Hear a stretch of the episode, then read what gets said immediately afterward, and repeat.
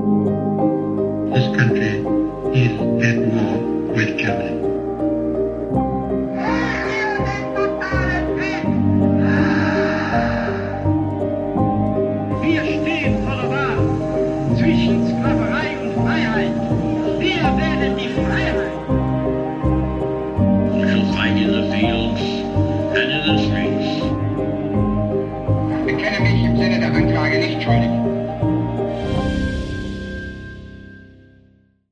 Zusammen und damit herzlich willkommen zu einer neuen Folge Wunder, Wissen, Weltkrieg.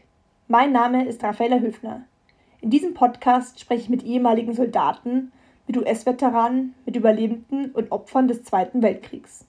Hört aus erster Hand die Erlebnisse, die Schrecken und Wunder, die meine Gäste selbst erlebt haben.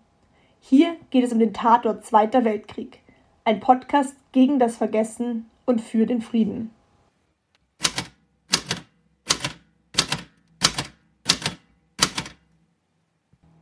Frühjahr 1944, Vercors bei Grenoble.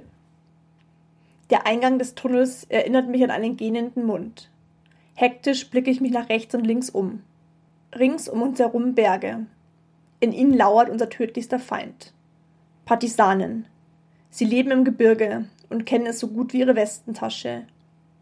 Täglich müssen wir mit einem Angriff rechnen. Vor ein paar Tagen hat es meinen besten Freund Bart erwischt.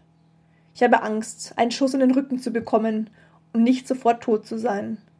Nicht nur einmal musste ich mit ansehen, wie die Schwerstverletzten abtransportiert wurden, nur um vor dem Eintreffen im Lazarett zu verbluten. Krieg. Eine grausame, tödliche Maschine. Und ich stecke mittendrin. Der Tunnel soll an die 800 Meter lang sein, erklärt uns Leutnant Biss. Sein Wiener Dialekt ist mir bereits so vertraut wie mein eigener. Reingehe?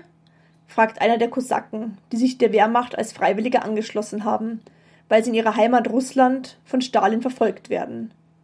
Raue Burschen sind das, richtige Söldner, von denen nicht alle gut Deutsch können. Die Männer machen sich schon bereit, den Tunnel zu betreten. Angst sackte meine Eingeweide. Ich verspüre den Drang, einfach nur wegzulaufen. Heinrichsberger, sagt Leutnant Biss, Sie bleiben hier und bewachen den Eingang. Jawohl, gebe ich zurück.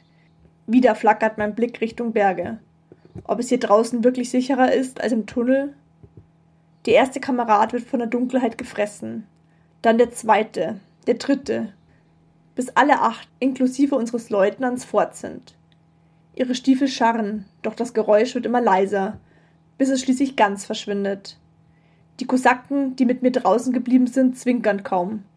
Ihre Augen sind stets auf die wilden Felsen gerichtet, von denen aus die Partisanen die beste Übersicht haben und von dort aus auf uns runterschießen können. Von hier unten kann man ohne MGs überhaupt nichts gegen sie ausrichten. Bevor man reagieren könnte, sind sie ohnehin wieder in der Wildnis verschwunden. Wumm. Ein dumpfer Knall reißt mich aus den Gedanken. Leute, jetzt ist was passiert, rufe ich erschrocken aus. Wir müssen rein, schauen, was mit unseren Kameraden passiert ist. Ein Obergefreiter, der herantrabt, ist kreidebleich geworden. Wir müssen rein, wiederhole ich. Er sieht aus, als würde er gleich zusammenbrechen. Hat er nicht immer mit seinen Heldentaten an der Ostfront geprahlt? Jetzt steht er hier wie festgefroren und kann sich nicht bewegen. Ohne ein Kommando abzuwarten, haste ich los. Gebückt renne ich so schnell ich kann. Dunkelheit. Nichts als Dunkelheit. Pulverdampf und Staub legen sich auf meine Zunge und hinterlassen einen zähen Schleim, so dass ich kaum Luft bekomme. Eternitplatten hängen von der Decke. Da. Röcheln. Stöhnen. Ein Sterbender. Ich kenne die Geräusche. Vor mir das Bild des Grauens. Meine Kameraden. Meine Kameraden, die vor wenigen Minuten noch neben mir standen. Lebendig, lachend. Alle liegen hier, regungslos. Sie sind tot. Ich folge dem Stöhnen und beuge mich nach unten. Herr Leutnant, sind Sie's? Keine Antwort, nur ein Seufzen. Doch ich bin mir sicher. Ich beuge mich nach unten und greife nach ihm. Ich muss ihn doch aus den Trümmern nach draußen ziehen. Meine Hand schnellt zurück, als hätte ich einen Stromschlag bekommen. Ich bekomme nur noch seinen blanken Oberarmknochen zu fassen. Die Explosion hat Muskel und Fleisch von ihm fortgerissen. In dieser Sekunde stirbt Leutnant Biss und mit mir die Hoffnung. Ein Überlebender, ein Überlebender, ruft jemand aus. Was für ein Glück. Die Partisanen. Der ganze verdammte Tunnel war voll mit Dynamit. So also sieht der Krieg aus. Ich trete ins Freie und ringe nach Luft. Dann gehe ich in die Knie. Dankbarkeit durchflutet mich. Ich lebe. Wie durch ein Wunder. Hätte ich den Befehl bekommen, reinzugehen, wäre ich jetzt einer der Toten. Jeder Soldat ist vom Zufall abhängig. Ich bin mir sicher, dass es Schicksal ist. Dieser Moment ist vorherbestimmt. In der heutigen Folge spreche ich mit Sepp Heinrichsberger. Sepp wurde am 3. Oktober in München geboren. Als waschechtes Münchner Kindl zieht die Familie aber auf den Doberhof bei Höselwang, das ist ein Dorf in der Nähe des Chiemsees in Oberbayern. Schon als kleiner Bur muss Sepp mit auf dem Bauernhof anpacken und ist die harte Arbeit von klein auf gewohnt. Insgesamt hat er noch sieben weitere Geschwister. Als Hitler 1933 an die Macht kommt, erlebt Sepp mit, wie einige Bewohner des Dorfes der Partei beitreten und Nachbarn denunziert werden. Früh lernt er, dass man seine eigene Meinung nun nicht mehr sagen darf. Seid ruhig, sonst holen sie euch ab und stecken euch ins KZ Dachau, ist ein häufiger Spruch, um die Leute mundtot zu machen. Kurz nach Sepps 17. Geburtstag erhält er die Einberufung zum Reichsarbeitsdienst. Zwei Wochen später muss er sich im Lager in Donauwörth melden. Sepp wird der dritten Kompanie des Pionierbataillons zugeteilt und fährt von München aus mit Güterwaggons an die französische Atlantikküste. In Grenoble, einer Stadt in den französischen Alpen gelegen, müssen die deutschen Soldaten stets mit Angriffen aus dem Hinterhalt durch Partisanen der Resistance rechnen. Sepps bester Freund Bart Huber wird von einer feindlichen Kugel getroffen und verblutet nur wenige Meter von ihm entfernt. Der Hass der französischen Bevölkerung auf die deutschen Besatzer wächst Tag für Tag mehr. Sepp muss mit ansehen, wie Vergeltungsmaßnahmen an Zivilisten und gefangenen Partisanen verübt werden. Kurz nach der Landung der Alliierten erlebt eine schreckliche Odyssee in amerikanischer und französischer Kriegsgefangenschaft, unter anderem in Gibraltar, New York und New Mexico.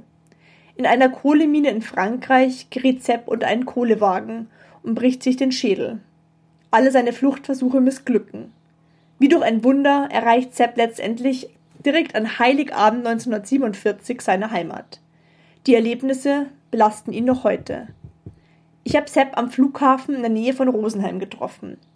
An das Fliegen hat er sein Herz verloren und verbringt jeden Tag viele Stunden vor Ort, kümmert sich um den kleinen Flugplatz, tankt Maschinen auf und mäht dort den Rasen. So kann er seiner Leidenschaft nachgehen und beobachtet die Flugzeuge, wie sie in den Himmel steigen, über den Horizont fliegen und wieder landen. Hört jetzt rein in das Interview, damit ihr selbst Erzählungen aus erster Hand erfahren könnt. Achtung, das nachfolgende Gespräch kann Spuren von Bayerisch enthalten.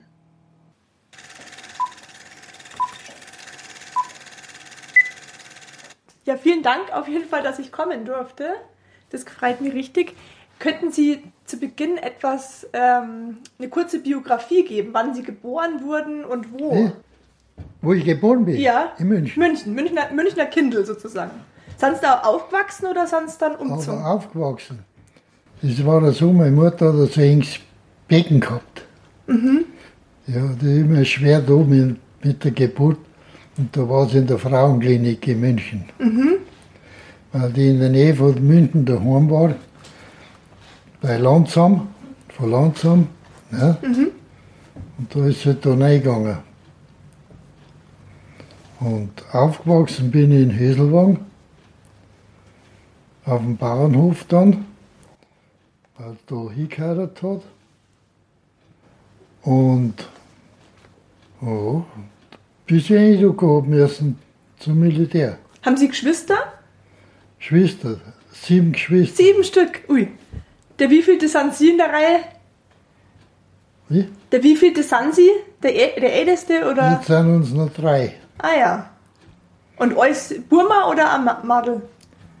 Ja, der, der Jüngste, der ist 40 geboren, der ist in Weiden.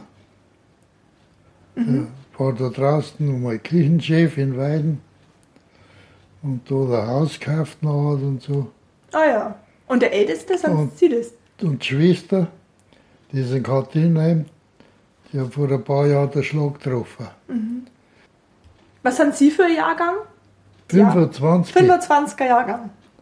Ich war zwei Jahre Krieg und zwei Jahre Gefangenschaft. Mhm. Ne? Wie war das Leben damals auf dem Bauernhof? Da haben Sie wahrscheinlich früh mithelfen Auf müssen dem als Kinder. Bahnhof, da habe ich arbeiten müssen. Bis, bis ich eingerückt bin, ist ja klar. Mhm. Es hat ja nichts anderes gegeben. Und nachher bin ich in die Gefangenschaft gekommen, nach Amerika, Ach, nach Amerika sind Sie. hat mich um mich geschifft, ja. Ui, das ich noch nie gehört. Aber wie, wie war Ihr, Ihr Leben auf dem Bauernhof, als Hitler 33 die Macht übernommen hat? Wie hat sich das Leben für Sie als Familie geändert? Hat man da was gemerkt oder im Alltag bis zum Einrücken nicht verändert? Ich habe nicht mehr arbeiten können.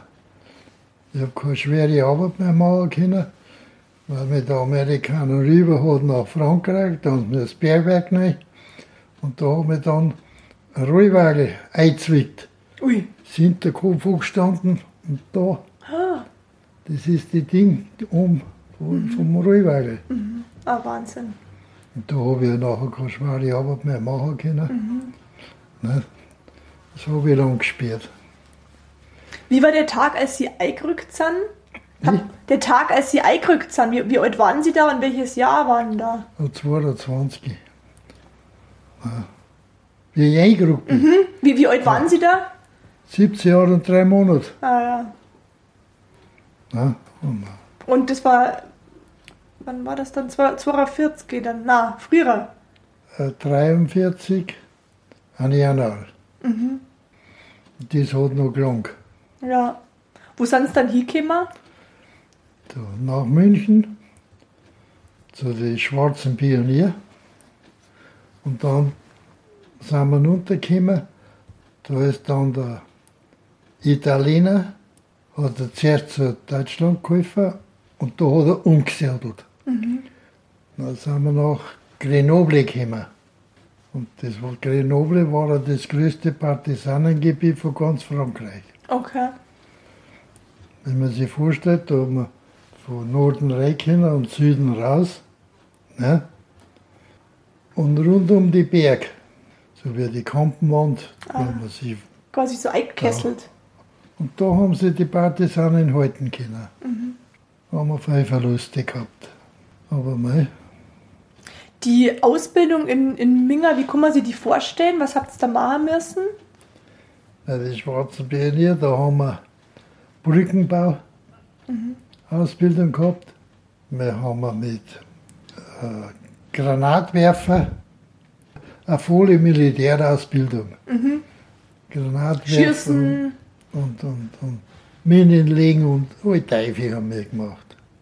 So war das. Wie lange ist es gegangen, die Ausbildung? So drei, vier Monate oder wie kann man sich das vorstellen? Bevor Sie eingeguckt sind, wie lange hat das ungefähr dauert, die In Ausbildung? München. Die Ausbildung. Ja, so drei Monate oder? Vier Wochen. Ich lese gerade im Buch hier, dass Ihr Vater mal gesagt hat, ähm, etwas Negatives über die Nazis, hat er gesagt. Da hat der Bürgermeister gemeint, da braucht man sich nicht wundern, wenn man abgeholt wird. Dass immer Ach so, gesagt ja. wurde, dann kommst du ins KZ Dachau. Das hat, einer, das hat der Bürgermeister damals gesagt. Ne? Das kommt davon, wie man nachher abgeschoben wird. Was hat Ihr Vater gesagt gehabt? Wissen Sie das noch? Nichts. War, das war der, bei den Nazis ja so. Da sind da solche Denunzianten gewesen, dass es grausam war. Ehrlich. Die sind, da hat's- da hat es Leute gegeben, die wo nur andere hingekommen haben, nicht denunziert, dass sie schön da gestanden sind. So war das. Ne? Nachbarschaft oder Leute, die man kennt hat wahrscheinlich. oder? Ja, also Nachbarschaft, überall. Ja, Ist er leider weggekommen dann damals, der, oder hat einfach keiner mehr sie was sagen trauen? wie? Hat sie keiner mehr was sagen trauen dann? Aber woher? Ja, sonst ist man abgeholt Meine worden. Mutter hat immer gesagt, sagt ja nichts, sonst kommen wir auf. Weil Bei uns waren sie dagegen. Aber das war geheim. Ne? Der Nachbar, das war, der war bei der Partei Ah, das ist gefährlich. Ne? Und, aber der Nachbar war keiner, der wo andere nicht denunziert hat. Das hat der nicht gemacht. Da hat man ja, also man hat einfach seine Meinung nicht mehr sagen dürfen damals. Überhaupt nicht. Ja. Der Pfarrer hat einmal gesagt, äh, an der Predigt, was in der Zeitung steht, ist alles erlogen. Und da ist einer ein Urlaub da gewesen, der, so eine, der hat so eine Sprich gemacht, wo sie die gemacht haben, gegen einen Bullenfeldzug und so. Dabei war der nie an der Front vorn, sondern der Feldkirchend. Und der hat ihn hingehängt. Da ist der Pfarrer auf Dachau gekommen. Ist der wieder zurückgekommen oder weiß man nicht, was mit dem passiert ist? der und der Nachbar, der, wo ich, wo ich schon gesagt habe, nicht der, wo bei der Partei war, der und noch einer sind zu zweit nach München gefahren und haben den Pfarrer wieder rausgebracht von Dachau. Ah, okay. Und dann haben sie den Nachbarn von der Partei rausgeschmissen. So war das. Wahnsinn. Ne? Wer der andere war, das war ich nicht mehr. So ist da zugegangen früher. Ja, damals war ja große Armut, bevor Hitler an die Macht gekommen ist. Und dann, als er an die Macht gekommen ist, haben die Leute ja sich versprochen, dass es Arbeitsplätze gibt, ein besseres Leben. Genau, ja. Was hat sich da verändert? Oder Deswegen ist er der hingekommen. Weil er so eine schlechte Zeit war damals. Da sind die Leute zum Betteln umeinander gegangen, dass die Kinder ernähren haben können. Nach dem Ersten Weltkrieg. Bis 1933. Und ich kann es den Leuten nicht verüben, wenn sie einen Hitler gewollt haben, weil er der Arbeit versprochen hat. ja, Und was tut man alles, da man was zu essen hat? Gell? ja, Deswegen ist er hingekommen. Sonst war der nicht hingekommen. Und da dieser so ein Verbrecher geworden ist, das hat er auch nicht gewusst. Waren Sie damals bei der Hitlerjugend? Gab es in Höselwang so, so Ich war nicht bei der Hitlerjugend, aber wir haben immer zu den Appelle gehen müssen. Ne? Wo waren die damals in Höselwang? In Hieselwang. Wo, wo war so? War da ein Appellplatz oder ist man zu Nein, da haben wir Militärausbildung gehabt. Ach, in Höselwang. Ja, Ah, okay. wie wir noch zur Schule gegangen sind, haben wir schon Militärausbildung gehabt. Hinlegen, Aufmarsch, Marsch, hinlegen, Aufmarsch, Marsch. Wahnsinn. Ja, war der fürchterlich damals. Die Autobahn zwischen Rosenheim und Sa Salzburg ist ja auch damals in der Zeit gebaut worden. Ja, die ist damals gebaut worden. Da haben wir auch viele Arbeitsplätze dann bekommen Klar. und konnten dann die Familie Deswegen- ernähren. Da haben die Leute Arbeit gehabt und deswegen haben sie ihn gewollt. Ja, Nicht? Ich meine, man kann sich die Leute nicht für übel nehmen, wenn sie ihn gewollt haben. Was, was sie essen gehabt haben für die Kinder. Einer, das war der Schäffler, ein Binder, hat man früher gesagt, der wo die Jauchenfässer, früher waren die Jauchenfässer aus Holz, oder so Wannen gemacht hat und so Zeug. Da war der Älteste, der war so alt wie ich, der Sohn. Ne? Und dann hat, der Vater auch was machen lassen, gell? Weil für die Kinder was zu essen braucht hat. Und dann fuhren draußen vor dem Haus, vor der Haustür. Und der Vater zahlt. Und dann hat na- die Mutter gesagt, Luis, warte ein bisschen, ich habe noch was für dich. Dann hat er uns ein Laub Brot gebracht. Dann hat der gesagt, mei, da werden sich die Kinder freuen, wenn ich heimkomme. ja. In, in der Schule hatten Sie da Fächer wie Rassenkunde oder Erdbiologie? Oder wie ist das Schulwesen da abgelaufen? Meine Schule ist normal abgelaufen. Ne? Ich bin mit sieben Jahren aus der Schule gekommen. Mit sieben schon. Es war dort, dort An der siebten Klasse sind Sie. wie ich rausgekommen. äh, rausgekommen bin, da ist das erste Mal das achte Schuljahr eingeführt worden. Aber ich bin befreit worden für die Landwirtschaft, da ich arbeiten hab können. Nicht so gewesen wie heute, dass unter 15 Jahren keine schwere Arbeit mehr machen dürfen. Heute spielen sie oder so.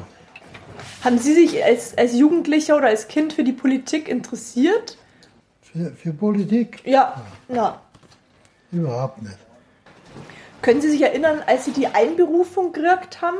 Wie ist das abgelaufen damals? Na ja, klar. Bin ich nach München gekommen. Aber wie haben Sie davon erfahren? Haben Sie einen Brief gekriegt oder sind Sie. Ja, da hat es bloß eine Karten gegeben. Da ist die Nummer drauf gestanden, das ist alles. Dort mal schon, da ist ja der, der, der, der Mensch auch bloß mehr eine Nummer gewesen. Ja? Und da haben wir die Einberufung gehabt. Das war gerade so kleine Karten. Sind Sie der Älteste der Familie oder. Ähm, Ja, zwei Schwestern waren noch älter. ah ja, also waren Sie der älteste Sohn quasi. Wie, wissen Sie noch, wie Ihre Eltern reagiert haben, als Sie die Einberufung gekriegt haben? Wie ist denen gegangen, als der Sohn einberufen wurde? Was die Eltern gesagt haben. Aber nichts. Wir haben gehen müssen. Ja, Wenn wir nicht gegangen wären, dann hätte es bummt und dann hätten wir erschossen worden. Da hat es nichts gegeben. Nichts anderes gegeben für die. aber Ihr Vater hat nicht einrücken müssen, oder? Der war schon Ja, der zu war- alt, oder? Der war dort schon 50 Jahre. Nicht? Und da 50 Jahre haben sie nicht mehr einrücken brauchen. Okay. Erst später, bevor der Krieg gar war, da ist äh, so eine Art Heimwehr ist da Der aufgestellt. Volkssturm, gell, die, Volkssturm. die Kinder und die Eltern leid. Sie sind zum Zug gebracht worden vom Vater damals. Wie war der Abschied, als Sie, man Das- wusste ja nicht, da so. Ich bin mit. Siehst du, der ist von der Drungen zugleich eingerückt. Da haben wir einrücken müssen. Da hat es einen Schnee gehabt und da haben wir mit dem Schlien sind wir nach Hindorf gefahren mit die Pferdel vorn dran. mit dem Pferd. Ne? Dann sind wir nach Hindorf zum Zug gefahren und da ist noch abgegangen nach Donauwörth zum Reichsarbeitsdienst hat das geheißen. Und da haben wir aber mehr Militärausbildung gehabt. Arbeiten haben wir nicht viel brauchen. Ne? Wir haben halt Ausbildung worden fürs Militär. Also schießen, Handgranaten werfen, Minen verschalen. Handgranaten werfen und sowas noch nicht. Okay. Aber sonst die Ausbildung fürs Militär haben wir beim Arbeitsdienst schon gemacht. Hat es damals Freizeit gegeben? Haben Sie irgendwas machen können zum Amüsieren oder war wirklich nur Leben in der Kaserne und Militärausbildung? Bei der Kaserne, da haben wir halt beim Arbeitsdienst, und da haben wir Ausbildung gehabt, ne, in Spaden. Wie man quer übermacht, alles stillstehen, wie halt beim Militär. Ja. Und nachher, im Sommer bin ich dann wieder heimgekommen. Und nachher habe ich aber gleich drauf, waren es 14 Tage oder vier Wochen, einen Einrufungsbefehl gekriegt fürs Militär. Und da bin ich nach München gekommen. Nachher. Wie war das Gefühl? Sie haben ja von der, aus den Zeitungen immer von der Wehrmacht gelesen wahrscheinlich, dass es Erfolgsnachrichten gab an der Ostfront. Hat man das damals geglaubt, dass schon so gut läuft für die Deutschen oder was hat man da für ein Gefühl gehabt? Nein, das ist ja so. Zuerst ist es gegen, gegen die Polen gegangen und dann gegen Russland. Ne? Der Hitler, der Depp, Napoleon hat es nicht geschafft. Und der Depp gegen Russland. Russland ist ein riesiges Land. Ne? Moment, da kann ich, äh, was mein Opa geschrieben hat. Damals, als er mit dem Zug nach Russland gefahren ist, Ja, hat er auch geschrieben gehabt, ähm, dass er nicht glauben kann, dass so ein riesiges Land einzunehmen ist. ja. Es waren seine Gedanken, als er mit dem Zug eingefahren ist, wie man das schaffen soll, weil es zu groß war. Damals hatte ja jede Familie oder sollte ja einen Volksempfänger daheim haben, dass quasi die, die Führerreden zum Oherrn waren oder Goebbels Reden. Hat Ihre Familie auch so einen Volksempfänger daheim gehabt oder ein Radio? Bei uns im Radio. Habt ihr einen gehabt daheim? Das war der Volksempfänger. Weil wir hatten keine anderen, andere äh, Frequenz nicht hören dürfen. Weil wenn sie ihn da erwischt haben, dann ist er nach da gekommen. Und da haben die Nachbarn wahrscheinlich die Ohren gespitzt, ob Und jemand. das ist ja so. Und da sind manche Leute umeinander gegangen, so Denunzianten, die geschaut haben, dass, was, dass sie was wären, wenn es viele Leute hinkommen haben. Ja, Klar, das Aufsteigen dann irgendwo in der Partei oder besser behandelt werden, mehr kriegen, wenn's, was? dass die selber ähm, aufsteigen in der Partei oder be besser einen Beruf kriegen, wenn sie andere Leute hier hängen. Partei, wir haben nicht dazu gemessen, aber es ist immer erwünscht worden. Nicht? Das ist einfach die Propaganda zur Partei. Ja, Also bei uns daheim, da waren sie immer dagegen. Nicht? Und bei uns natürlich, da war das anders. Das war ja so. Mutter hat immer gesagt, sagt ja nichts und es kommen nach Dachau. ich lese gerade, dass sie in der Kaserne bei der Ausbildung in einen Streit geraten sind mit Orm und dass ihr euch dann ähm, prügelt habt. Irgendein, Schlau irgendein Schlaumeier, seid, bist, bist du in Streit gekommen damals bei der Ausbildung und dann habt ihr euch geprügelt. Da steht trotzdem kam es einmal vor, dass ich mit einem Schlaumeier in Streit geriet, dass sie mir ohne rechten Grund eine reingehauen hat. und dann hast du zurückgeschlagen. Ja, ich habe ja eine furchtbare Schlagkraft gehabt. Ich war das, wenn ich sage, als Bursche so beieinander. Vom Arbeiten am Bauernhof, gell? Natürlich. Da hat man eine Kraft. Bei uns hat es ja nichts anderes gegeben, als wir arbeiten. Ja? Und dann seid ihr von dort, von der Kaserne aus Minga, an die Atlantikküste nach Frankreich gekommen. ja, Wie war die Zug, oder seid ihr mit dem Zug gefahren damals? nicht Zug, ja. Und wie war da dein Gefühl damals, als ihr da einer gefahren seid nach Frankreich? Halt also, sind noch lauter Kameraden da gewesen, da ist man halt einen Waggon drin geguckt. Nicht? Da ist man nicht in einem, einem Personenwagen drin gesetzt, bloß in die Waggon. Welche Kompanie waren Sie damals? Vierte Kompanie, ein Pionier, schwarze Pionier. Und was war die Aufgabe der Gruppe? Was habt ihr machen müssen dann in Frankreich? Da haben wir Ausbildung gehabt mit Brückenbau. Die Pioniere, die haben ja die Brückenbau mit Granatwerfer, Handgranaten. Wir sind auch ausgebildet worden wie, wie das Militär. Bloß da wir halt zusätzlich noch den Brückenbau gemacht haben. Ja, zu der Zeit, 43, hast du ja gesagt, haben sich die Italiener draht und nimmer mit Deutschland kollaboriert, sondern haben jetzt quasi die Fronten gewechselt. Damals sind wir nach Grenoble gekommen, weil der Italiener umgesattelt hat. Ja, Der war zuerst für Deutschland und da hat er umgesattelt. Und da sind wir nach Grenoble gekommen. Das war das größte Partisanengebiet von Frankreich. Rum, rund um Berg, da haben sie sich halten können. da kann man sich natürlich verschanzen und sie kennen ja auch das Gebiet. Ja, Da hat man natürlich einen Vorteil dann, wenn man halt weiß, wo man daheim ist. ja. Wie war die, der Kontakt zu den Franzosen? Haben Sie äh, Einwohner kennengelernt? Wir haben mit Franzosen eigentlich keinen Kontakt gehabt. Weil die Franzosen waren nicht gegen uns. Also die Unseren haben gegen den Franzosen einen Krieg angefangen. Nicht der Franzose gegen uns. Ne? Aber die, die Wahnsinnigen, ne? Ja. die haben hinten geguckt, die hohen Herren, und die Kleinen haben verreckt. Ja. Können Sie sich erinnern an einen Partisanenangriff? Partisanenangriff. Und da haben wir mehrere gehabt. Können Sie einen schildern, was da passiert ist? Das ist so gewesen, ich habe halt das Glück gehabt. Einmal, Leutnant Biss hat er geheißen. Der hat mir das Leben gerettet. Das war der Wiener. Da ist ein Tunnel gewesen mit einer 700, 800 Meter. Boah, das ist aber lang. Ne?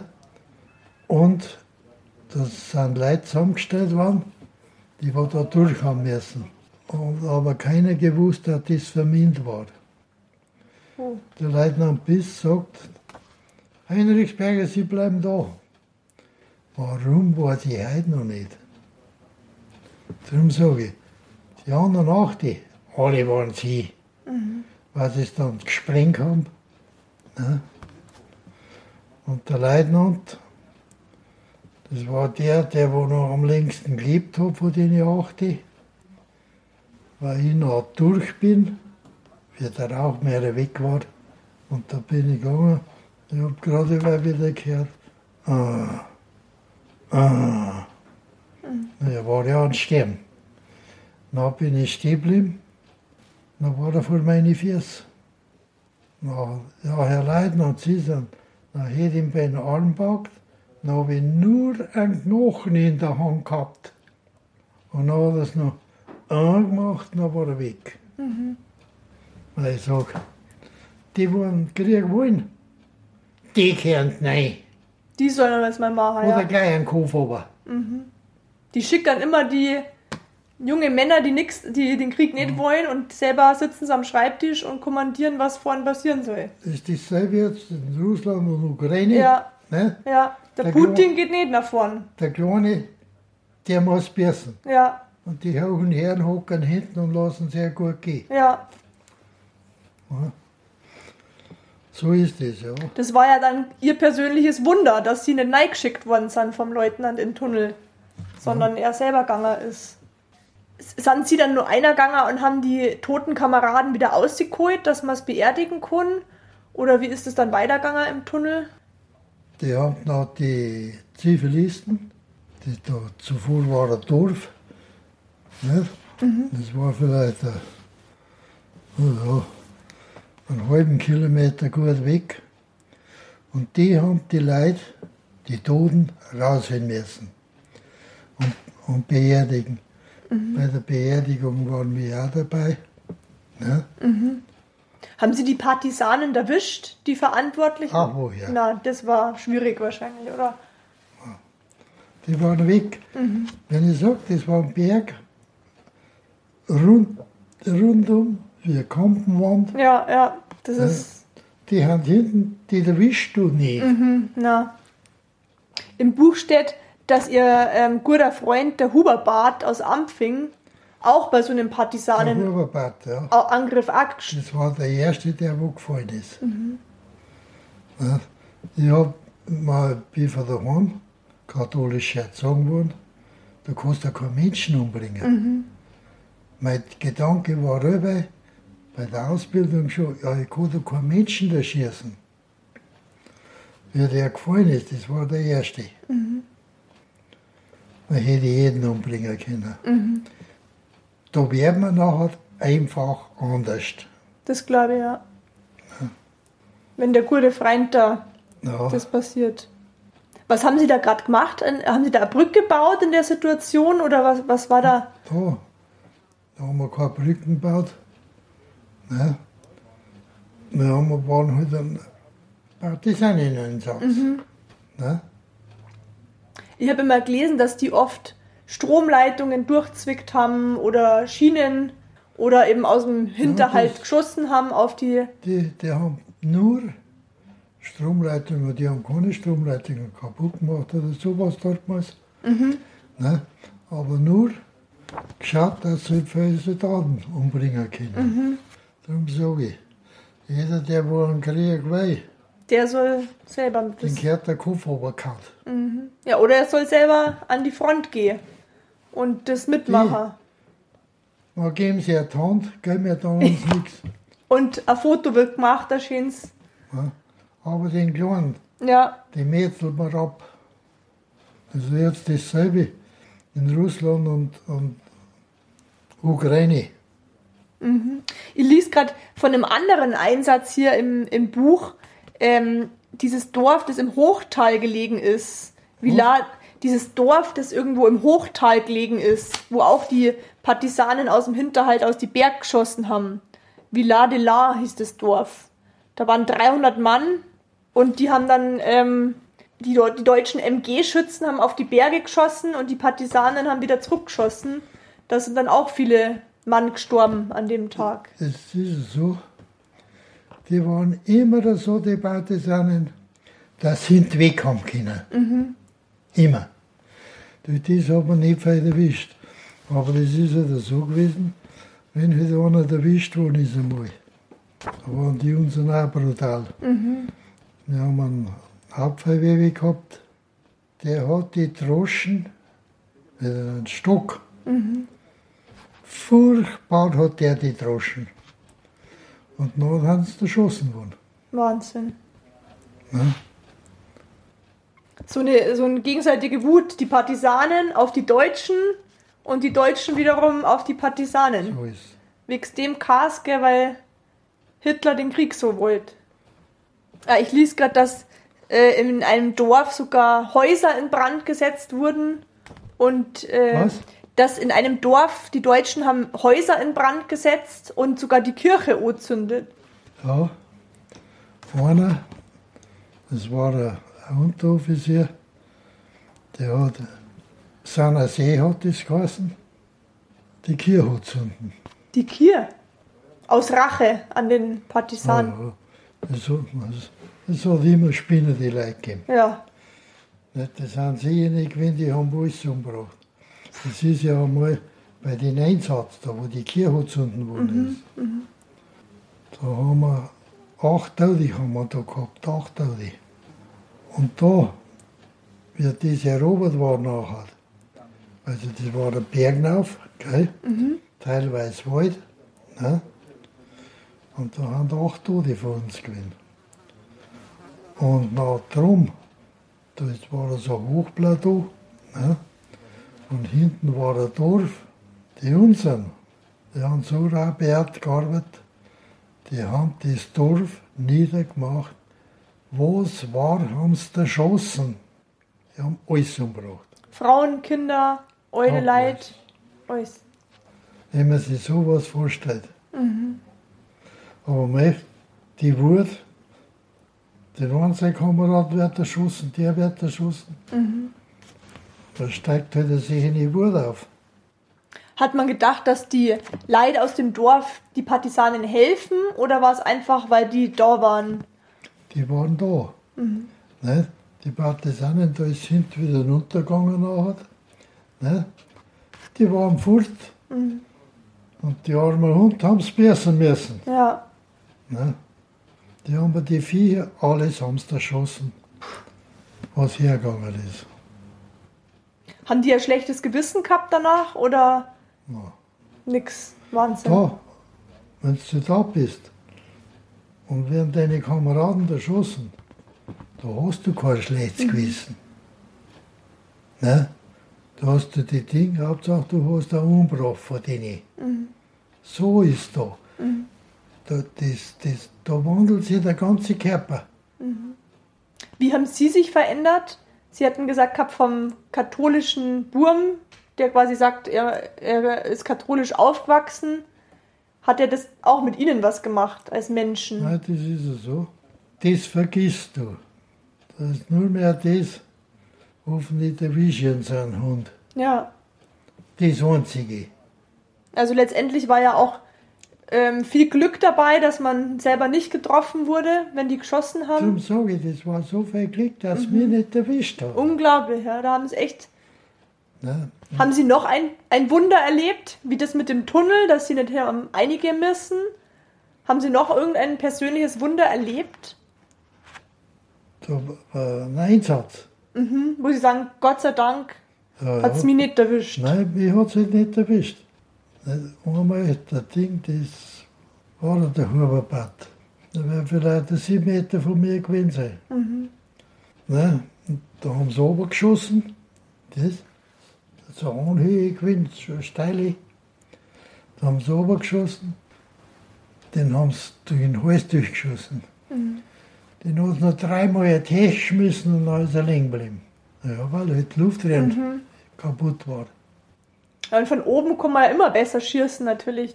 Ja, da ist man ja in, äh, geschützt und kann ja von oben hat man ja eine gute Übersicht. Gell? Und da, Und die waren hinweg. ja.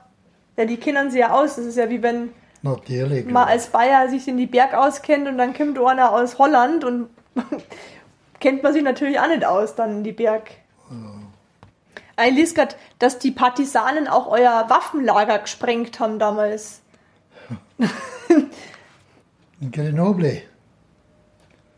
Das war der Munitionslager. Und das angeblich haben sie es, da ist unter Kanal, Kanal durchgegangen, da wo man hat können, so ein größer. Wahrscheinlich haben sie es da unten, von da unten gesprengt. Ja, dann weiter nichts mehr erfahren. Ne? Weil da sind die Trümmer umeinander geflogen. Wir waren weg von dem Munitionslager. Also wie weit? Kann ich auch nicht mehr genau sagen. 500, 700 Meter, so ungefähr sowas. Sie hatten ja auch Glück, Lisi gerade, dass sie nie abkommandiert worden sind, dass sie einen Partisanen da schießen müssen. Ja.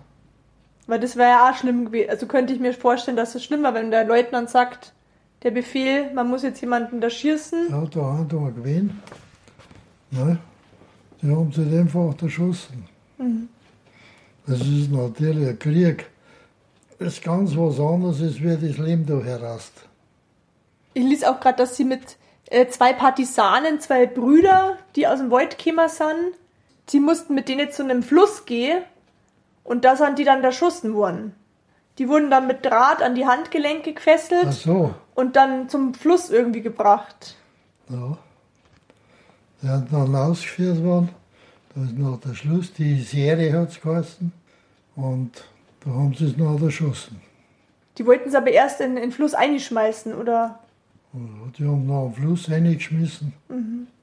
Das ist unvorstellbar. Das kann, also, Ich sag, ein Krieg, der wird erst grausam durch das, wenn es gegenseitig Tode gibt. Wird immer schlimmer, ja. immer schlimmer. Ja, der Hass, der geht ja immer weiter und weiter.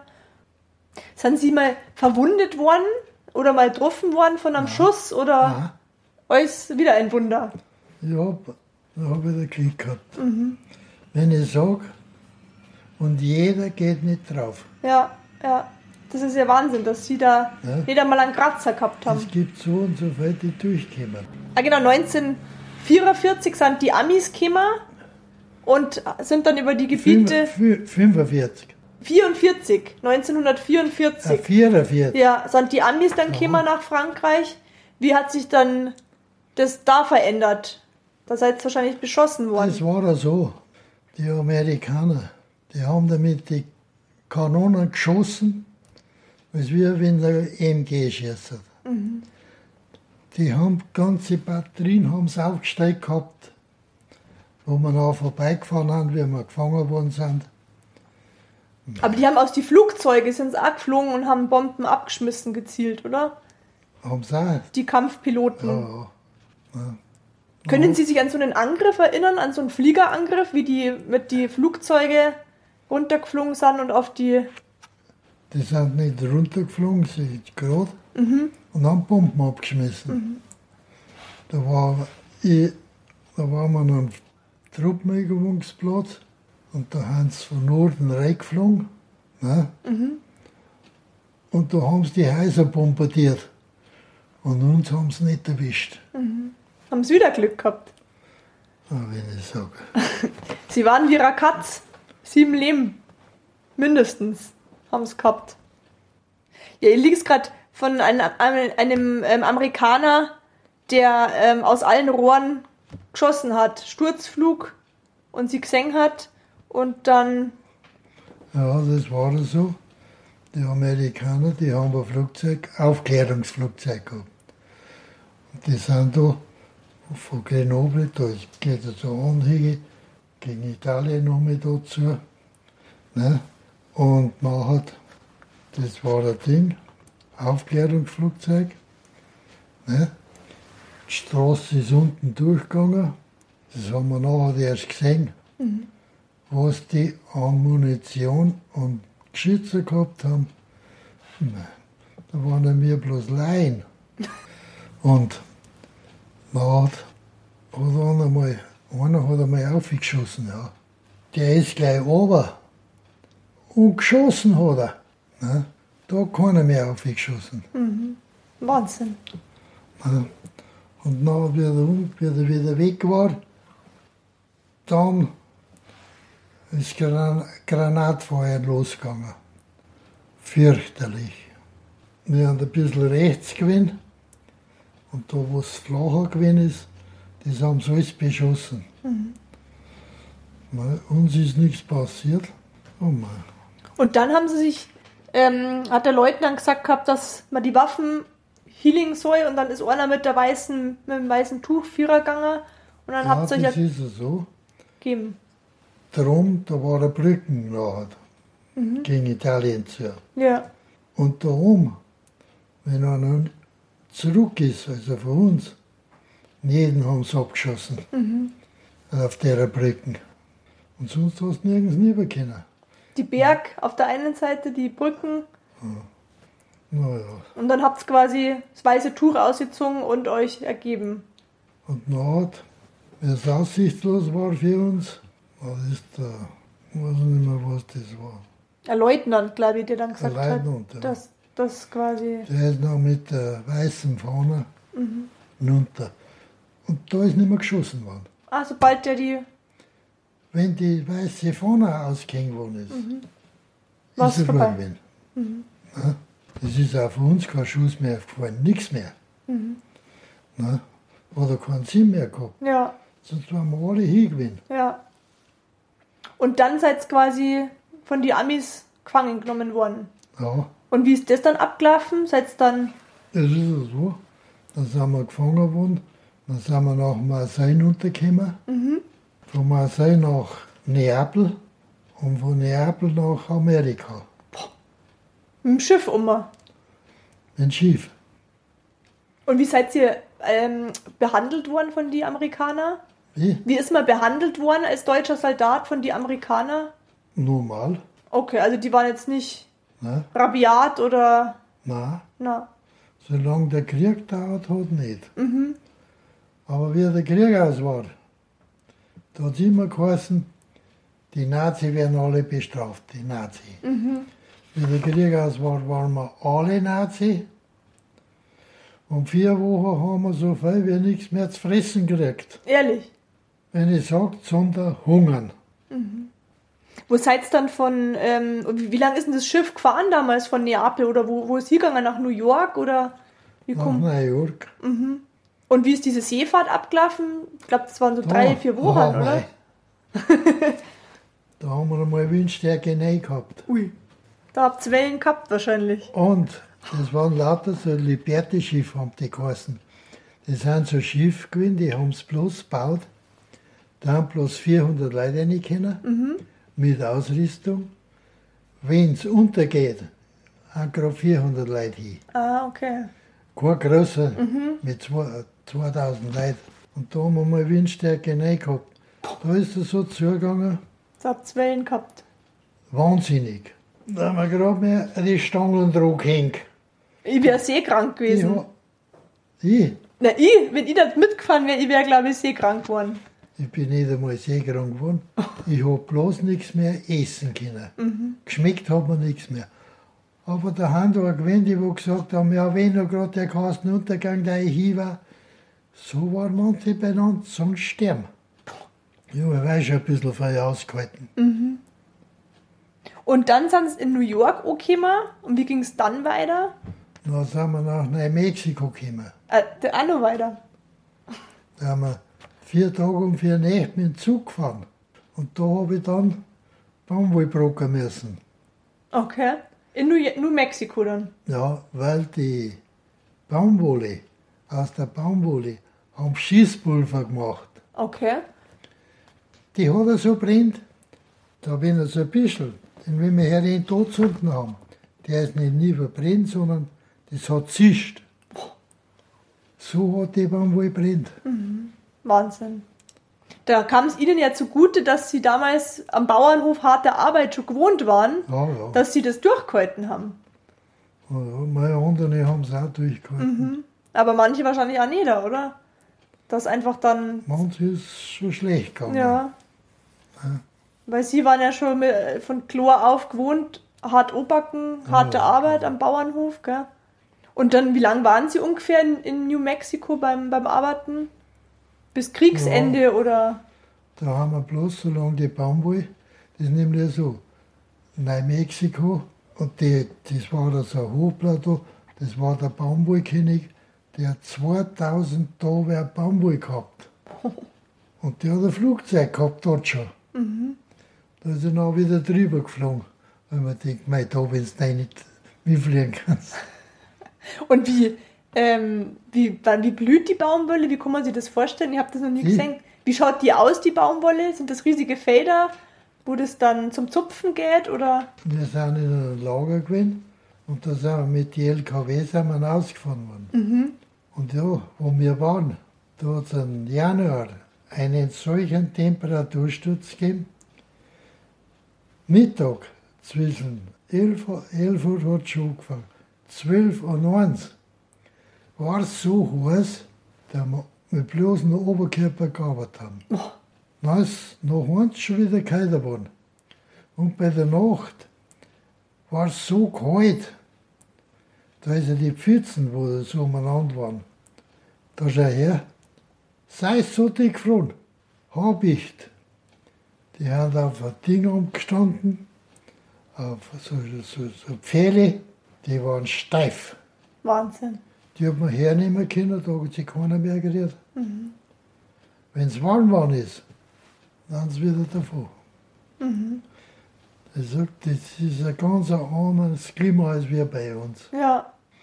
Haben Sie da bis Kriegsende gearbeitet oder sind Sie davor auch schon wieder woanders hingekommen? Ja, ich bin auch woanders hingekommen. Ich bin einmal in ein Entlassungslager gekommen, wie die Japaner entlassen worden sind. Da bin ich noch, habe ich Tisch sauber machen müssen. In Tennessee war das, glaube ich, gell? Ja, Tisch sauber. Wir haben das so umeinander gefahren worden. Ne?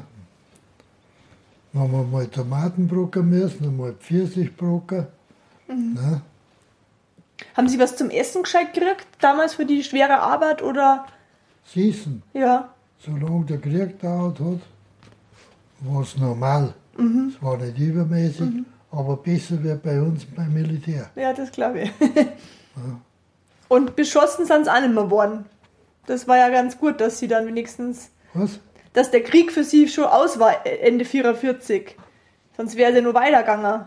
Ein halbes Jahr. Ja, und da hat der Amerikaner die Atombomben geschmissen, war Schluss. Und die Atombomben, es war eine Engländerin und ein Deutscher.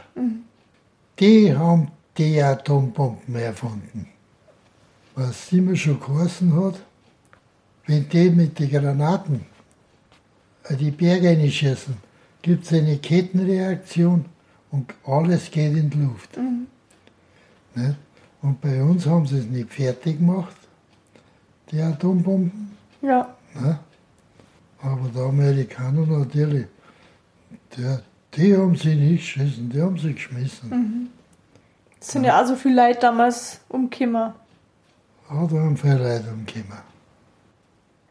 Ich ließ gerade, dass sie damals auch äh, Toiletten haben reinigen müssen, wo es so ausgeschaut hat. An der Gefangenschaft. Ja. Mei, das wird ja das jetzt sein. Ja. Also einer und ich haben wir die Toiletten sauber müssen, das Entlassungsbüro gewesen mit so, ich weiß nicht, so 60 Leute umeinander gewesen, lauter Frauen. Nachher, und die amerikanischen Frauen, die waren nicht so sauber. Mhm. Das ist bekannt gewesen. Okay. Nachher, wir haben wir die sauber machen müssen. Und nachher, damals haben sie noch die Binden gehabt. Gell? Und Und dann haben sie wieder die Bitten und das Waschbecken eingeschmissen. Viel Scheißdreck und viel Blut. Einfach so hingeschmissen. Kolb. Ja, daneben. Ach so, provoziert. Dann habe ich zu den anderen gesagt, und die haben so Spiegel gehabt, die waren rund, mit einem Vorsprung. Zu den anderen gesagt, jetzt hänge ich einmal eine da drüber. Das darfst nicht, hat er gesagt, das spielen und sein. Die nicht, habe ich gesagt, sie mich. Nachher haben wir hintergegangen, ich habe schon passt. Die erste, eine, einen Schrohr und wieder raus und die anderen hin. Gell? Dann sagt er vor ihr, und da war der Ding, der Captain, der zum so viel her rumgewinnt, das ganze Ding überschauen können. Sagt er vor ihr, nichts gut, hat er gesagt. Ich muss Captain gehen. Captain nichts gut, hat er gesagt. Captain Judy. Na, ich bin aufgegangen, ich habe mir nichts gesehen. Der hat mir so geschimpft, so zusammengeschimpft. Ein Nazi und alles, was der Dinger kostet, hat er mir geheißen. Der hat ein perfektes Deutsch gesprochen. Ne? Und wie der vierte wird, na, ich, ich war ein frecher Hund, war ich gleich. Das konnte ich mir jetzt gar nicht vorstellen, dass du ein frecher Hund Dann warst. habe ich gesagt, wie der vierte war, ganz Rohkopf dieser Gewinn, das wird sich keine deutsche Frau erlauben. Ausgerechnet Nazi-Weiber. Okay? Mei. Na, das Fenster auseinandergezogen. Aber so wie er da bläht und geschrien hat, da ist er blau auch noch geworden, wie gerade am Kopf hat. Fürchterlich. Zuerst haben sie alles am gelacht, gell, weil er mich zusammengeschimpft hat, wie ich das gesagt habe. Das wird sich keine deutsche Frau erlauben. Dann aber schön alles auf den, auf den Schreibtisch gehabt. Der hat die so fürchterlich zusammengeschimpft, die Weiber. Grausam. das hat mich wieder gefreut. Wir haben es nicht weggespielt. Ja, sie haben ja recht gehabt, wenn man so Ja. provoziert, Ja, gell? aber ich bin weggekommen. Ich habe noch die Amerikaner, da haben sie nicht sauber gewesen. Ob das ein Zigarettenkippen oder eine Schachtel oder äh, sonst was gewesen ist, alles gerade weggeschmissen. Da hat es ausgeschaut, ein Hof. Dann habe ich Zigarettenkippen sammeln müssen. Da habe ich einen Stecker gehabt, ein paar Foto Nagel drin. Und da haben wir sie so zusammen bei uns im Kasernenhof. Sauber. Ja. Ja. Von dort sind sie dann wieder weitergekommen nach Pennsylvania, glaube ich, oder? Nach Pennsylvania sind wir nochmal aufgekommen. Und da haben viele Deutsch geredet, haben sie gesagt gehabt, oder? 90 Prozent Wahnsinn. 90 Prozent hat noch Deutsch geredet. Die sind alle, die Schwamm, sind dann über und haben das besiedelt. Ne? Nein, und die, die haben natürlich deutschfreundlich gewesen und alles. Ne? Und dann haben sie ja gesagt gehabt, sind sie dann nach Frankreich wieder zurückgekommen in ein Kohlebergwerk. Auf Sind- Frankreich. Ja, sind sie dann von Pennsylvania wieder oder vom, von New York wieder mit dem Schiff zurückgekommen. Ja, sind wir nach Frankreich und uns der Amerikaner, der größte Menschenhändler auf der Welt, hat uns an den Franzosen verkauft. Bin ich ins Bergwerk gekommen, Wo war das in Frankreich, das Bergwerk? Le Forest. Wo ist das ungefähr, wenn Das man. ist Lille. Lille warst. 80 Kilometer herunter bei Lille.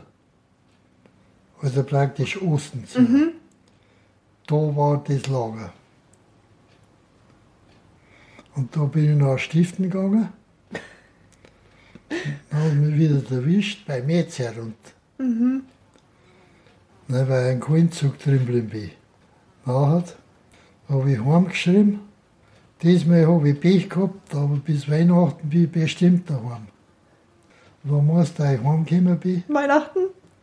Am Heiligen Abend. Ehrlich. Aber zum Sterben. Wie hat das. da- Die, Wie, letzten, die letzten 800 Meter haben wir noch mit dem Schling geholt, das war ja dort bei St. Jernert, haben wir mit dem Schling geholt, weil da zu meiner, in Geverzam, zu meiner Firmenbad hineingegangen bin, weil ich nicht mehr Kinder habe.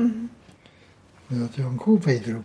Wie hat das Leben da ausgeschaut? Mit dem Kohlewagen einfahren, Kohle schippen? Oder das, das Leben da in dem Kohlewerk, haben Sie da mit dem Wagen einfahren müssen? Kohleschacht, aber.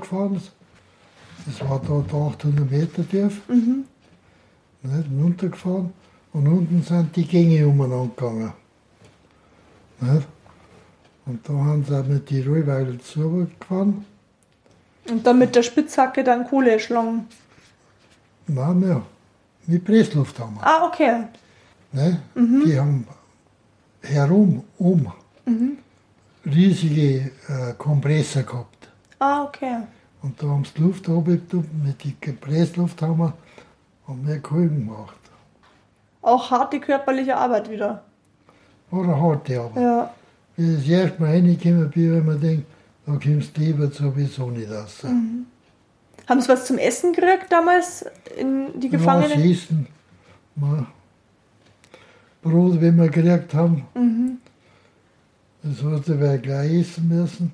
Sonst hat es jemand Ja, anders gemacht. sie den anderen Tag gegessen hat, und lauter solche Nefahren auseinanderziehen können. Und lauter Kartoffelmehl und Zeug reingehauen. Sind Sie dann entlassen worden oder auch wieder stiften gegangen und heimgekommen? Wie sie mich wieder zurückgebracht haben, haben mich der Lagerkommandant gefragt, ja warum, dass ich abgehabt bin. Habe ich gesagt, weil ich heim möchte. ja und? Dass sie wieder abhauen? Sag ich sowieso. Ich war immer saukalt. ne? Und da bin ich noch in das Straflager reingekommen. Und da, da hat es mich noch weggezwickt. Wie ist das passiert mit dem Eizwicken? Das ist der Hauptstollen, da wo es mit den Ding, mit die Lok gefahren, gell? Und dann weiter um, war das, ist es so ein Streb, wie der Schräger, gell? Wo die Kohle war. Und der Mittel, haben sie einen Mittelstrecken eingebaut, gerade provisorisch. Und da bin ich reingekommen nachher. Und dann sagt der andere, du vorne musst aufpassen, dass der Waggon nicht rausspringt. Mit 20 Cent Kohlen. Und der Wagen hat 24 Cent gewinnt. Und er gesagt, und das ist eine harte Arbeit, hat er gesagt, bis wir den wieder reinbringen. Und ich schiebe so dahin. Und da haben sie, was nachgesetzt ist, schon das ganze Klump, von einem so einem Baum und schon was rausgehauen hat, der Wagen noch durchgelaufen ist. Ich bin so herunten gewesen, den Kopf haben wir runtergehalten und nachher auf einmal ist er stehen geblieben. Er hat ihn geschoben, aber ich nicht daheim können, dann bin ich mit der Brust reingegangen. Auch nicht daheim können. So eine kurze Steigung war das. Ne? Und dann haben wir gedacht, was geht mit das so? Gehe ich so raus und wie ich da, wie ich da so weit hin, geht hinten der Kopf an und da die 24 Centen her. Das ist gewesen, wie wenn, das Gefühl habe ich heute noch, es wie wenn der Kopf zusammengegangen und wieder auseinander. Wahnsinn. Ja, so war das. Ja, Und dann sind sie entlassen worden, weil sie verletzt waren wahrscheinlich, oder? ja, ich habe nicht mehr arbeiten können. Ja, dann war, war man ja nutzlos sozusagen. War das 45 oder schon 46, wo sie heimgekommen sind? Das, das war 46 war das. Ah ja. Und bei 46 Weihnachten bin ich nachher heimgekommen. Und wie war das? Äh, heimgekommen? Bin ich Mit dem Schlitten abgeholt worden dann? mit dem Zug bis Ammerang gefahren, weil das bei uns das nächste war. Ja. Ne? Aber die waren so benannt, über den Ammerang Schloss Bergnauf. Weil wir viermal niedersitzen müssen, weil ich nicht mehr Kinder habe. Das glaube ich. Und von Frankreich sind sie da direkt mit dem Zug gefahren oder haben sie da zu Fuß gehen müssen? Am An- Zug, Oder wie sind sie von, von dem Gefangenenlager? da hat haben wir mit Zug, mit einem normalen Waggon, nicht? Kein Personenwagen, haben wir nachher umgekommen. Haben sie Brüder gehabt, Jüngere, die auch im Krieg waren? Die, wo dabei waren, Ja, also ein Bruder oder waren die alle zu jung damals? der Bruder, der eine, der war schon daheim, War der, der war auch im Krieg noch, oder? Ja, der war einmal Jahr länger. Der war in Italien und die haben sie heimgeschickt. Und wie ging dann ihr Leben weiter, als, als sie dann wieder zurückgekommen sind?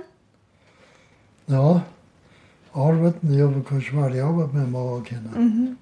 Ich bin auch wieder daheim war, bin einmal bei den Heigen da draußen gewesen. Dann habe ich heimgehen müssen, weil ich nicht mehr Kino war. Das glaube ich, ja. Ich habe mir unter die Zwetschgenbäume eingesetzt. Ich habe Schmerzen gehabt. Schmerzen. In meinem Kopf verletzt. Nicht gerade am ganzen Körper.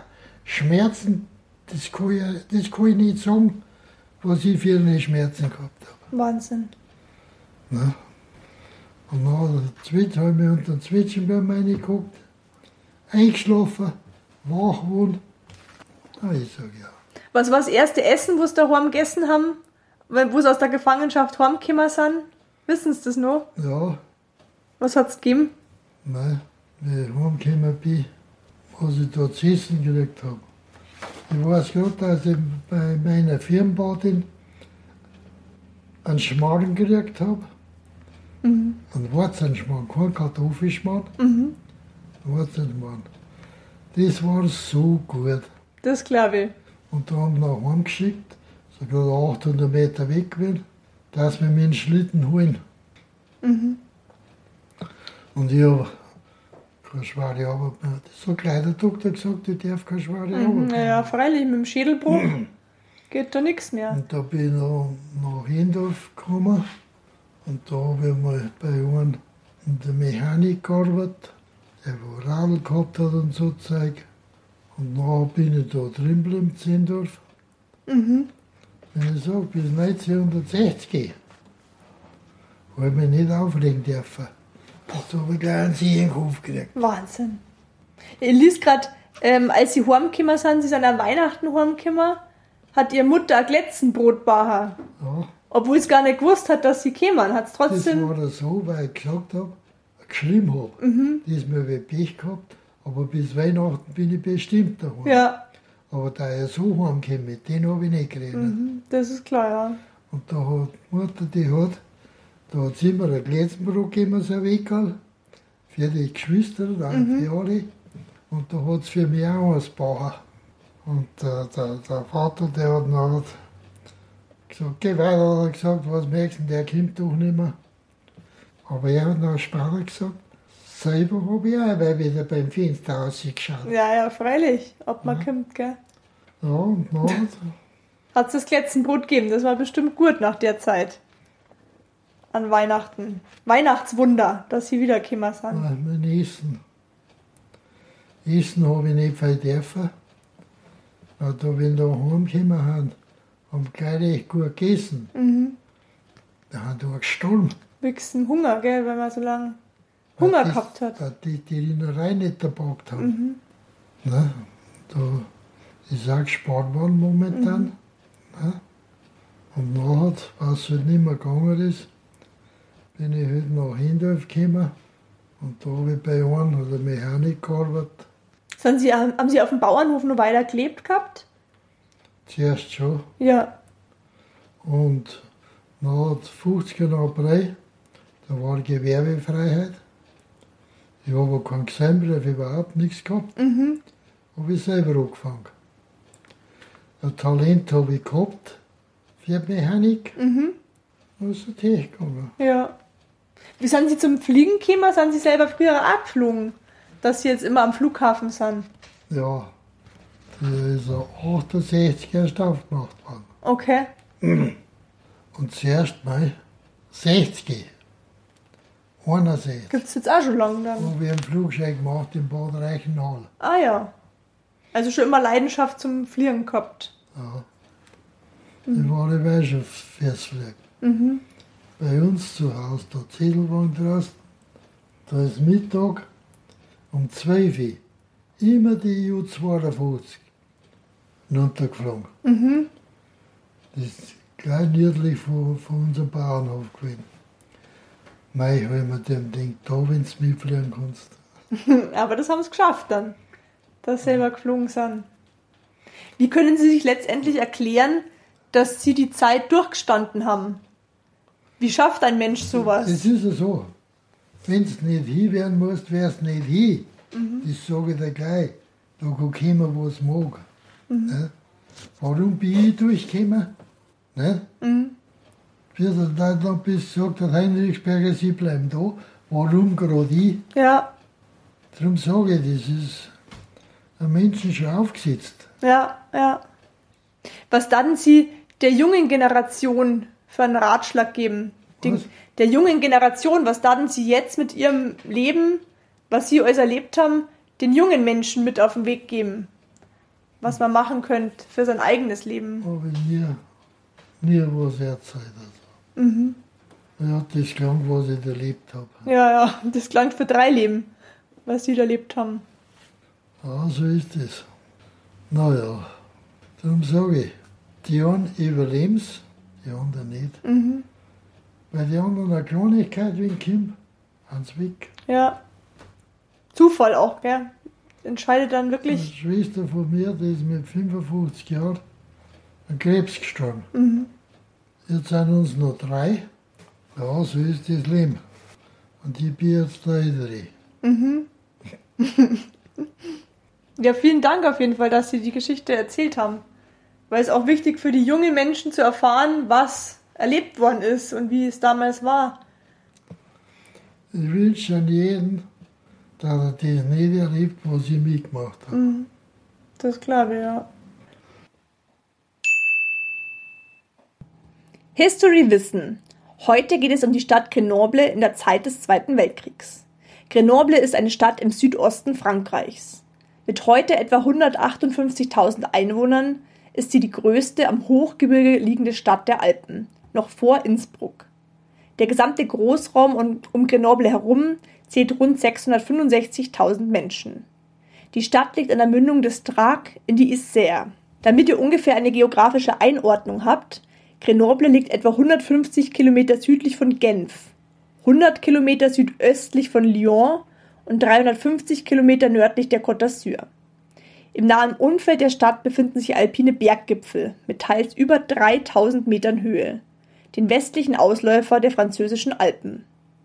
Infolge des Frankreich-Feldzugs wurde Grenoble von der deutschen Wehrmacht im September 1943 besetzt. Ende November wurden 19 Führer des Widerstands gegen die Besetzung hingerichtet. Am 26. Mai 1944 hatte die von den Deutschen besetzte Stadt unter einem schweren alliierten Bombenangriff zu leiden. Nach dem deutsch-französischen Waffenstillstand vom Juni 1940 liegt Grenoble im nicht besetzten Gebiet, wo sehr schnell die Anfänge des Widerstands geboren werden, insbesondere die sogenannten Combats und Front-Tireurs. Südfrankreich bleibt unter der Vichy-Regierung. Im Frühjahr 1941 beginnt der Aufbau der Front National und erste Untergrundzeitungen gehen in den Druck. Ein Teil der Armee beginnt ihrerseits Material und Munition in geheimer Mission zur Seite zu schaffen. Animiert durch die lokale Gruppe der Front Tireur entsteht 1942 in der Nähe von Vercors und durch die Fahnenflüchtige der STO eine Widerstandsbewegung, die sehr bald symbolträchtigen Charakter annimmt. Im November 1942 wird die Stadt von den Italienern und dann ein Jahr später von den Deutschen besetzt. Die Hauptaktivitäten des Widerstands konzentrieren sich auf die Ausbildung und Bewaffnung von Fahnenflüchtigen, die immer mehr zum Kern des organisierten Widerstands in den Wäldern und Bergen rings um Grenoble werden.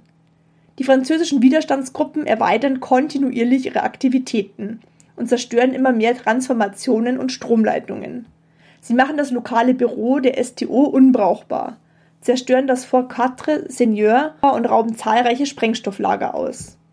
Gleichzeitig kommt es am 11. November 1943, dem Jahrestag des Waffenstillstands von 1918, trotz erheblicher Bemühungen der Vichy-Regierung zu einem Generalstreik und zu einer Demonstration vor den lokalen Behörden. Die Regierung antwortet daraufhin mit Vergeltungsmaßnahmen und der Deportation von 395 Patrioten. Die Front Trieur reagieren ihrerseits am 13. November, indem sie die Artillerie befreien. Es folgen schwerwiegende Vergeltungsmaßnahmen, die unter dem Namen Saint-Barthélemy von Grenoble für immer in Erinnerung bleiben. Am 2. Dezember 1943 gelingt jedoch die Befreiung der Kaserne von Bonn, die zwischenzeitlich von den Deutschen als neues Lager genutzt wurde. Es folgen weitere Sabotageakte auf Firmen und Bahnschienen. Mit der Landung in der Normandie erreichen die direkten Aktionen der Widerstandsgruppen in der Re Region Grenoble ihren Höhepunkt. Unzählige Widerstandskämpfer setzen sich mit allen Kräften dafür ein, die deutschen Truppen zu behindern und die Verkehrswege rings um Grenoble zu blockieren. Durch die Landung vom 15. August 1944 in der Provence werden die Deutschen letztendlich gezwungen, die Stadt am 21. August zu verlassen. Zuvor werden jedoch zahlreiche Gefangene und Opfer der Gestapo regelrecht massakriert. Am 22. August 1944 wird Grenoble befreit. Insgesamt werden etwa 840 Bewohner der Stadt hingerichtet. Über 2000 Soldaten finden im Kampf den Tod.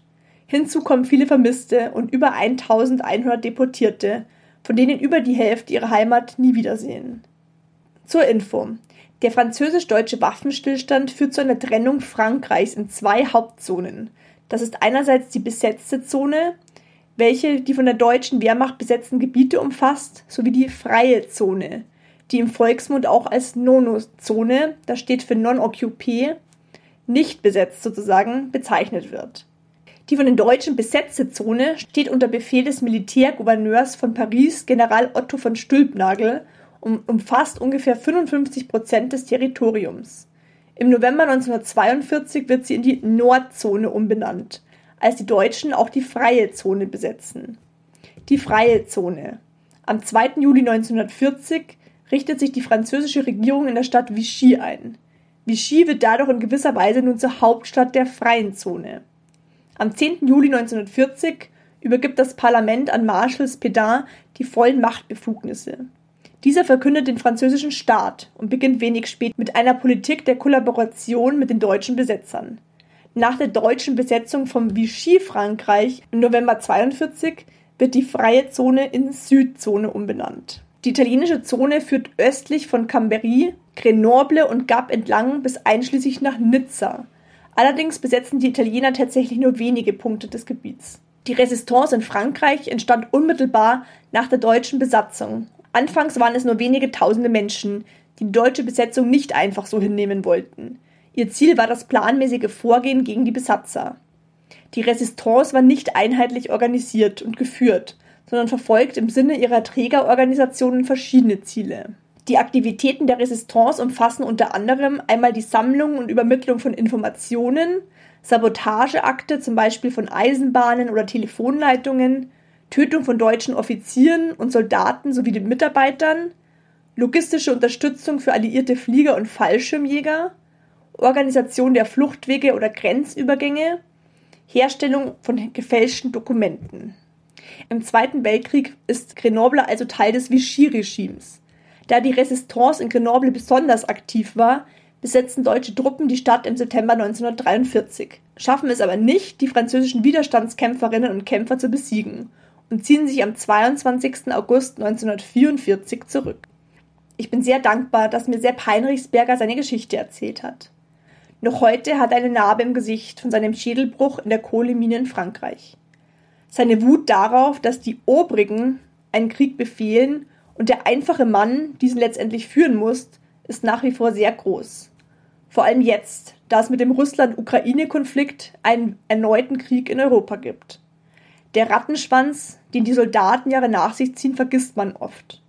Zum Beispiel verfolgen einen Albträume, eine posttraumatische Belastungsstörung, von der nach dem Zweiten Weltkrieg noch niemand wusste. Man nannte es damals Kriegszittern. Wie es ist, im Krieg die Freunde und die Kameraden neben sich sterben zu sehen, kann man sich beim besten Willen nicht vorstellen. Der Krieg holt nur das Schlechteste aus einem hervor.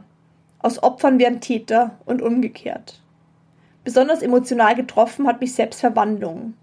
Katholisch erzogen hätte er sich niemals vorstellen können, einen Menschen zu töten. Letztendlich bedeutet Krieg aber genau das. Tod, Elend und Verderben. Sepp hat nur einen Wunsch. Niemand soll das erleben, was er in jungen Jahren erleben musste. So etwas kann man nicht einfach vergessen. Die Narben, seine schwere Verletzung, die ihn stets daran gehindert hat, weiterhin körperlich zu arbeiten die seelischen Schmerzen, die man von außen nicht sieht. In diesem Zusammenhang möchte ich ein bekanntes Gedicht vorlesen. Kriegslied aus dem Jahre 1778 von Matthias Claudius, geschrieben zu Beginn des bayerischen Erbfolgekriegs. Krieg ist Krieg, o Gottes Engel wäre, und rede du darein, ist leider Krieg, und ich begehre, nicht schuld daran zu sein. Was sollte ich machen, wenn im Schlaf mit Grämen und blutig bleich und blass die Geister der Erschlagenen zu mir kämen und vor mir weinten? Was? Wenn wackre Männer, die sich Ehre suchten, verstümmelt und halbtot, im Staub sich vor mir wälzten und mir fluchten in ihrer Todesnot. Wenn tausend, tausend Väter, Mütter, Bräute, so glücklich vor dem Krieg, nun alle elend, alle arme Leute, wehklagten über mich. Wenn Hunger, böse Seuch und ihre Nöten, Freund, Freund und Feind ins Grab, versammelten und mir zu Ehren krähten, von einer Leich herab. Was hülf mir Kron und Land und Gold und Ehre, die könnten mich nicht freuen, ist leider Krieg, und ich begehre, nicht schuld daran zu sein. Obwohl das Gedicht vor knapp 250 Jahren geschrieben wurde, zeigt es, dass der Krieg immer wieder nach demselben Muster abläuft. Er bringt den Soldaten, den daheimgebliebenen, den Geflohenen, den Müttern, Vätern, Brüdern, Schwestern und Kindern nichts als Schmerz. Versucht in diesem Zusammenhang so viel wie möglich zu schätzen, dass wir hier in Deutschland in Frieden und Freiheit leben dürfen. Wenn auch du dir Selbsterzählung angehört hast, dann gehörst auch du zu den Zeitzeugen, die dazu beitragen, die Vergangenheit nicht in Vergessenheit geraten zu lassen. So trägst auch du einen Teil dazu bei, dass das Feuer am Leben bleibt. Ich würde mich sehr freuen, wenn du mir über meinen Instagram-Kanal Themenwünsche schicken würdest. Vielleicht kennst auch du einen Zeitzeugen, der mir seine Geschichte erzählen möchte. Wenn ihr mehr über Sepp Heinrichsberger und weitere Soldatenschicksale lesen wollt, kann ich euch das Buch Irgendwie überlebt Soldatenschicksal im Zweiten Weltkrieg empfehlen. Den Link dazu findet ihr in den Show Notes. Seid nächste Woche auch wieder mit dabei, wenn es heißt Wunder, Wissen, Weltkrieg.